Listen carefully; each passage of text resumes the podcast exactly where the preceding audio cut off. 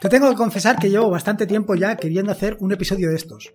Un episodio en el que te cuento eh, mi conjunto de herramientas o el conjunto de aplicaciones o las aplicaciones que utilizo habitualmente. Sin embargo, pues siempre voy postergando este, este episodio del podcast por algún tipo de razón o por otra. La mayor veces, la, o sea, la mayor parte de las veces es porque en un momento determinado me he dado cuenta que la aplicación que estaba utilizando he dejado de utilizarla y digo, bueno, pues cuando lleve más tiempo utilizándola, entonces hablaré sobre ellas o cosas de este estilo.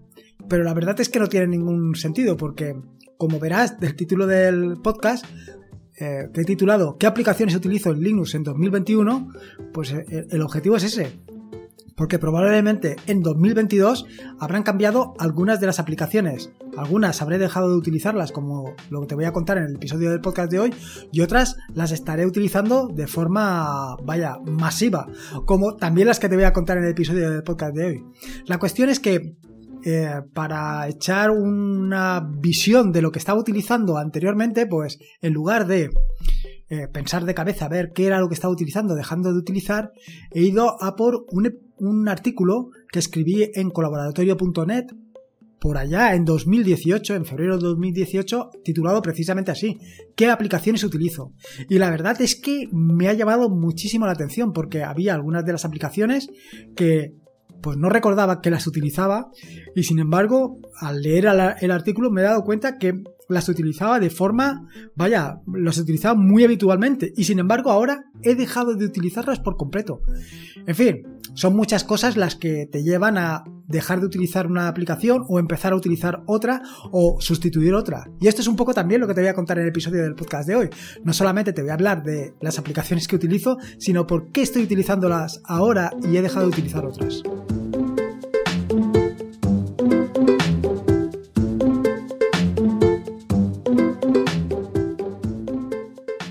Soy Lorenzo y esto es Atareado.es. Este es el episodio número 270, un podcast sobre Linux y Open Source.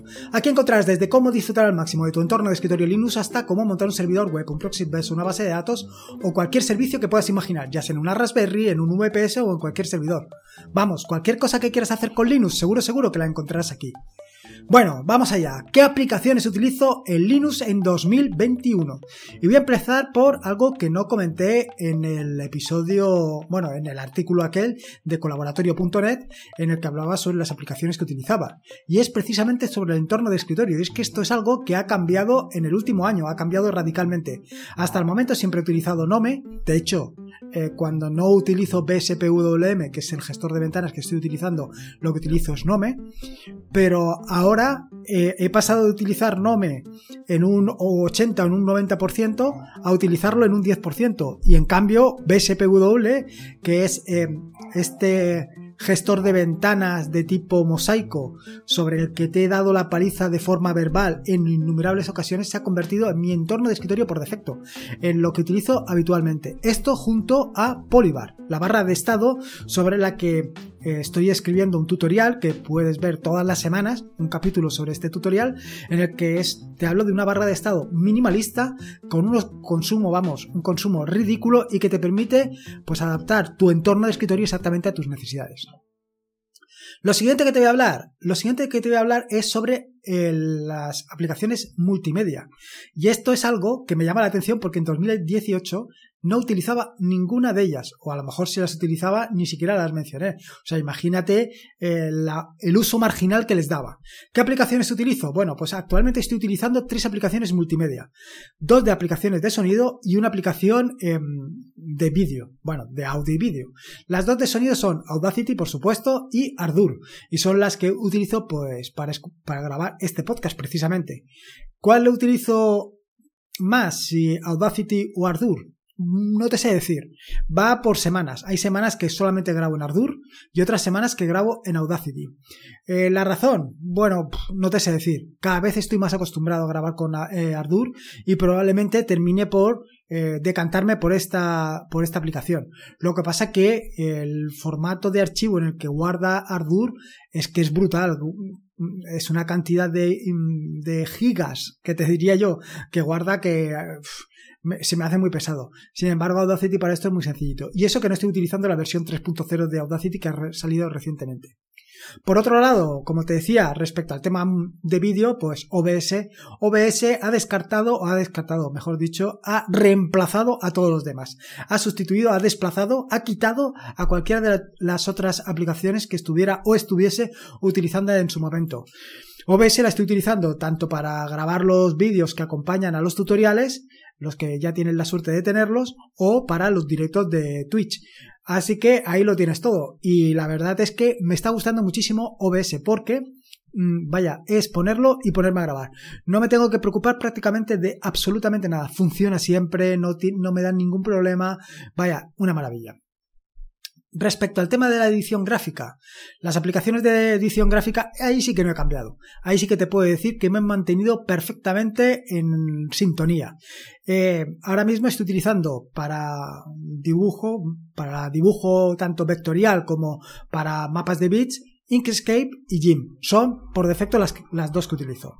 Jim la estoy utilizando básicamente para la parte de edición de todas las imágenes que incorporo en los tutoriales, vídeos, en fin, para todo esto, eh, para todo esto utilizo GIMP, mientras que Inkscape lo utilizo pues para todo el arte, para todas las imágenes, iconos, eh, todo lo que es la parte vectorial de todas las aplicaciones que voy haciendo.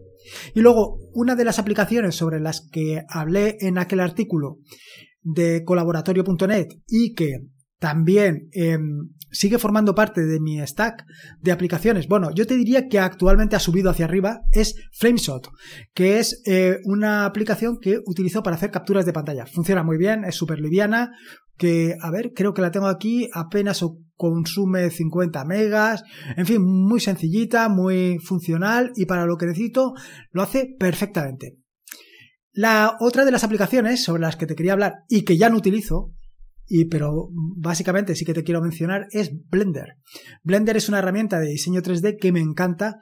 He hecho cosas que me han gustado muchísimo, la he disfrutado muchísimo, pero actualmente por las circunstancias pues he dejado de utilizarlas, pero absolutamente por completo. No las utilizo para nada. Y es una lástima. A ver si vuelvo a sacar tiempo y lo hago. Pero es que ahora ya estoy metido en otros follones y la verdad es que me costaría volver para atrás. Respecto al tema de ofimática, otro de los grandes damnificados. En este caso no es como Blender, que Blender lo he dejado de utilizar porque básicamente, pues ahora mismo no estoy haciendo ningún renderizado, pero sobre el tema de LibreOffice, este sí que ha caído, pero completamente en desuso. No solamente es que haya caído en desuso, es que en mi equipo ya no está LibreOffice. No lo tengo instalado, ni LibreOffice ni cualquier otra suite ofimática, no tengo ninguna. ¿Quién ha reemplazado a LibreOffice? Pues básicamente ha reemplazado LibreOffice BIM así como lo oyes. Solamente utilizo BIM. No utilizo ninguna otra herramienta. Bueno, BIM, no te quiero engañar, BIM en colaboración con Pandoc. Pandoc es la herramienta que me permite convertir eh, cualquier documento, básicamente que yo los hago todos en Markdown, pues convertirlo a otros formatos, como puede ser PDF, pero no solamente PDF, pues los libros que, que mm, publico también vienen en EPUB y en Mobi y todo esto lo hago con Pandoc. Y luego, claro, me podrás preguntar, ostras, ¿y qué haces con las hojas de cálculo? Bueno, eh, actualmente solamente llevo un par de hojas de cálculo y estas hojas de cálculo, como ya conté en un episodio anterior del podcast, lo hago también con BIM. Lo hago con BIM y una extensión de BIM que me permite trabajar con archivos CSV. Pero trabajar con archivos CSV casi como si fuera un archivo de una hoja de cálculo. Me permite hacer sumatorio de columnas, me permite ordenar las columnas, moverlas, darles formato, en fin, todo ese tipo de cosas que normalmente harías con, con una hoja de cálculo, pues esto lo hago todo con con un CSV y básicamente con BIM. ¿Qué sucede? Claro, que yo el uso que le estoy dando actualmente a las hojas de cálculo es un uso básicamente, como te digo yo, eh, marginal. No le dedico el tiempo que le puedes dedicar tú si estás trabajando con hojas de cálculo de verdad, que necesitas em, fórmulas complejas, que necesitas hacer, eh, ¿cómo se llama?, hojas de cálculo dinámicas, en fin, todo ese tipo de cosas, pues claro, aquí no lo puedes hacer. Pero bueno, para todo este tipo de cosas, para el tipo de cosas que hago habitualmente, incluso para llevar una contabilidad sencilla, con BIM y este complemento para CSV, funciona perfectamente. La siguiente, y que ya también hablé en, en el en el artículo de colaboratorio.net es sobre la terminal. Sin embargo, no hablé de... Bueno, no recuerdo qué terminal estaba utilizando ahora, digo antes, pero ahora o sea, la que estoy utilizando ahora, no la estaba utilizando antes, porque claro, esta ha supuesto una revolución en mi forma de trabajar, por lo menos desde mi punto de vista. ¿Qué es Kitty? Sobre Kitty ya creo que le he dedicado algún episodio del podcast, artículos seguro que le he dedicado, y de verdad que se ha convertido en la herramienta que más utilizo con, por defecto. Claro, evidentemente Kitty no viene sola, Kitty viene acompañada de BIM y en ocasiones, no siempre, también de Temmux. Respecto a por qué en ocasiones sí y en ocasiones no, porque Kitty ya lleva ingresado e, e integrado, más que ingresado, integrado em, el multiplexado, con lo cual puedes tener varias, mm, varias terminales en una sola ventana. Y no solamente eso, sino que puedes escribir en todas las ventanas de forma simultánea, que eso es una de las grandes ventajas de Temmux. Sin embargo, no he abandonado para nada Temux. Temux me encanta. Mm, esto de poder Vaya, básicamente lo he hecho, eh, mm, por ejemplo, con las cuatro Raspberries que tengo, me conecto a las cuatro, utilizo em, la combinación para escribir en todas a la vez y, por ejemplo, puedo actualizarlas todas a la vez. Esto no tiene mucho sentido desde el punto de vista de que lo podría hacer perfectamente y de manera completamente desatendida utilizando para ello Ansible pero como de vez en cuando se me olvida o simplemente pues me gusta hacerlo y, echarle un vistazo, pues, pues no lo hago. Así que eh, las posibilidades están ahí. De cualquier manera, eh, con Temux o con Kitty es una manera muy interesante de actualizar. Respecto al tema de los exploradores de archivos, bueno, hasta la hora, ah, o hasta la hora, hasta la fecha, he estado utilizando Nautilus. Bueno, hasta la fecha, hasta hace, pues te diría un año, o siempre que estoy en el escritorio. Para mí Nautilus es mm, la herramienta básica para trabajar, em, o era, mejor dicho. Eh, todo lo que es convertir a, o sea, no, no solamente por Nautilus en sí, sino por la cantidad de complementos que he ido desarrollando en este tiempo. Cantidad de complementos que no solamente están disponibles para Nautilus, sino que también están disponibles tanto para Nemo como para Caja. Estos complementos sobre las que ya te he hablado en algún episodio del podcast, pues puedes hacer, vamos, desde gestionar mm, documentos PDF, como convertir una imagen en un PDF, quitar hojas de un PDF, añadir hojas de, un, a un PDF, combinar PDFs, todo eso lo puedes hacer. Lo mismo puedes hacer con imágenes, puedes eh, hacer borrados, en fin, tienes todo tipo de herramientas y todo tipo de extensiones para que Nautilus sea la herramienta perfecta. Sin embargo, pues todo este tipo de cosas, pues en mi caso han caído completamente en desuso. Y han caído en desuso porque cada vez utilizo menos por documentos PDF y si los utilizo pues entonces sí que me vuelvo a, a Nome, hago lo que tenga que hacer y me vuelvo otra vez a BSPWM. Y entonces, ¿qué gestor de archivos utilizas ahora? Te preguntarás. Bueno, pues ahora el gestor de archivos que estoy utilizando es Ranger y es un gestor de archivos que está integrado en el terminal, que funciona desde el terminal. Para mí, uno de los inconvenientes que tenía hasta el momento es que, vaya, que si estoy navegando por diferentes imágenes, o sea, estoy navegando en el explorador de archivos buscando una imagen en concreto donde quiero ver la miniatura para saber la imagen que tengo, pues desde el terminal era complicado. Sin embargo, con la combinación de Ranger y Kitty, esto lo puedo hacer. Quiero decir que puedo estar navegando en el explorador de archivos buscar una imagen y estar viendo en, directamente en Kitty, directamente en el emulador de terminal, directamente en la consola. Estoy viendo la imagen. Con lo cual, esto es perfecto. Y esto es precisamente lo que necesitaba. Ranger además tiene un funcionamiento y unos atajos de teclado muy similares a los de BIM. Con lo cual, como comprenderás, me encuentro como pez en el agua. Es una herramienta que te la recomiendo muy mucho y que deberías de probarla. Sobre todo, sobre todo, sobre todo si estás acostumbrado a BIM. Si no estás acostumbrado a BIM, bueno, eh, con cuidado, con cuidado. Porque como te despistes, puedes hacer alguna desgracia que no te va a venir nada bien. Respecto a correo electrónico y mensajería, bueno, aquí básicamente sigo utilizando lo mismo que utilizaba antes.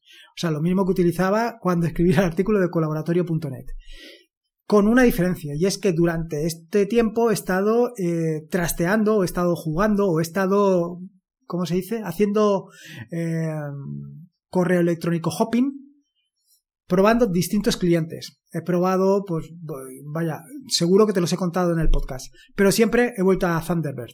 Incluso he pasado por Mood, pero es que me resulta demasiado complicado, por lo menos para mí, para trabajar con, em, para trabajar con el correo electrónico. Es más, eh, en Thunderbird tengo instalados algunos complementos que me permiten y me facilitan, pues, todo lo que es la gestión de, correos, tener mm, templates, eh, más que templates, tener plantillas para poder reenviar correos, para poder contestar correos de forma más rápida, en fin, todo este tipo de cosas, pues con Thunderbird lo tengo muy integrado y buscar una alternativa pues me resulta muy, vaya, muy tedioso.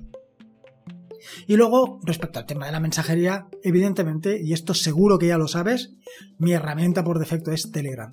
Vamos, Telegram desbanca, machaca, eh, está por encima de cualquier otra herramienta de mensajería que yo conozca, por lo menos actualmente. Dicho esto, em, es la que utilizo, es la que utilizo seguro. Respecto al tema del navegador, el navegador de Internet, aquí decirte que una de las cosas que me ha sorprendido es que en 2018 estaba utilizando tanto Chrome como Chromium como Firefox. Y me ha llamado mucho la atención. Claro, luego he estado leyendo por qué he estado utilizando cualquiera de los tres y es porque resulta que en Firefox era cuando habían hecho el cambio a Quantum y tenía, también habían cambiado el tema de las extensiones, no había muchas extensiones y sobre todo tenía un problema que es el que la llave o el USB que utilizo para el doble factor de autenticación en Firefox no funcionaba. Y eso era un problema para mí, un problema serio porque básicamente yo estoy utilizando este sistema de doble factor de autenticación para muchos sitios, tanto para mi sitio web como para, para otros, creo que en GitHub lo tengo también, en GitLab, todo eso lo tengo con doble factor de autenticación. Y claro, para mí era un problema. Hoy en día, pues, hoy en día eh, Firefox lo tiene integrado perfectamente, funciona muy bien. El consumo de recursos es relativamente moderado. A mí me, encanta. Yo, para mí, Firefox es la herramienta por defecto. Incluso en el trabajo lo tengo funcionando y me funciona mejor que Chrome. Hay algunas páginas que Chrome no las consigue vaya renderizar y sin embargo con Firefox no tengo ningún problema. Así que Firefox, como te digo, es la herramienta que, que se ha convertido, vamos, en mi navegador por excelencia desde el 2018 para acá, seguro. Em, esto no quita con que también el ordenador tengo instalado actualmente tanto Chrome como Edge, pero lo utilizo de manera marginal y para alguna cosa concreta que ahora mismo ni te sabría decir cuál es. Y más o menos este es un poco eh, las herramientas que estoy utilizando actualmente para, pues, en mi equipo. Así que, para que te hagas una idea. No sé si se me olvida alguna. Bueno, sí que utilizo otra herramienta que se llama Pacecore, que es la que utilizo para gestionar el teclado, pero sobre esto ya hablaré en un episodio posterior que le dedicaré única y exclusivamente a lo que es el teclado.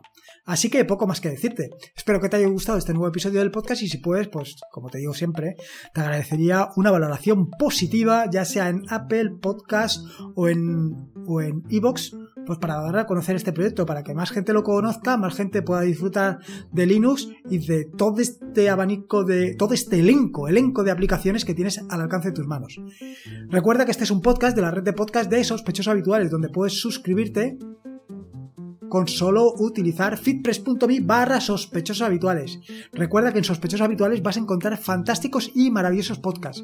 Y lo mismo que te digo que recuerdes, también te digo que recuerdes que la vida son dos días y uno ya ha pasado. Así que disfruta como si no hubiera mañana y si puede ser con Linux, mejor que mejor. Un saludo y nos escuchamos el próximo lunes.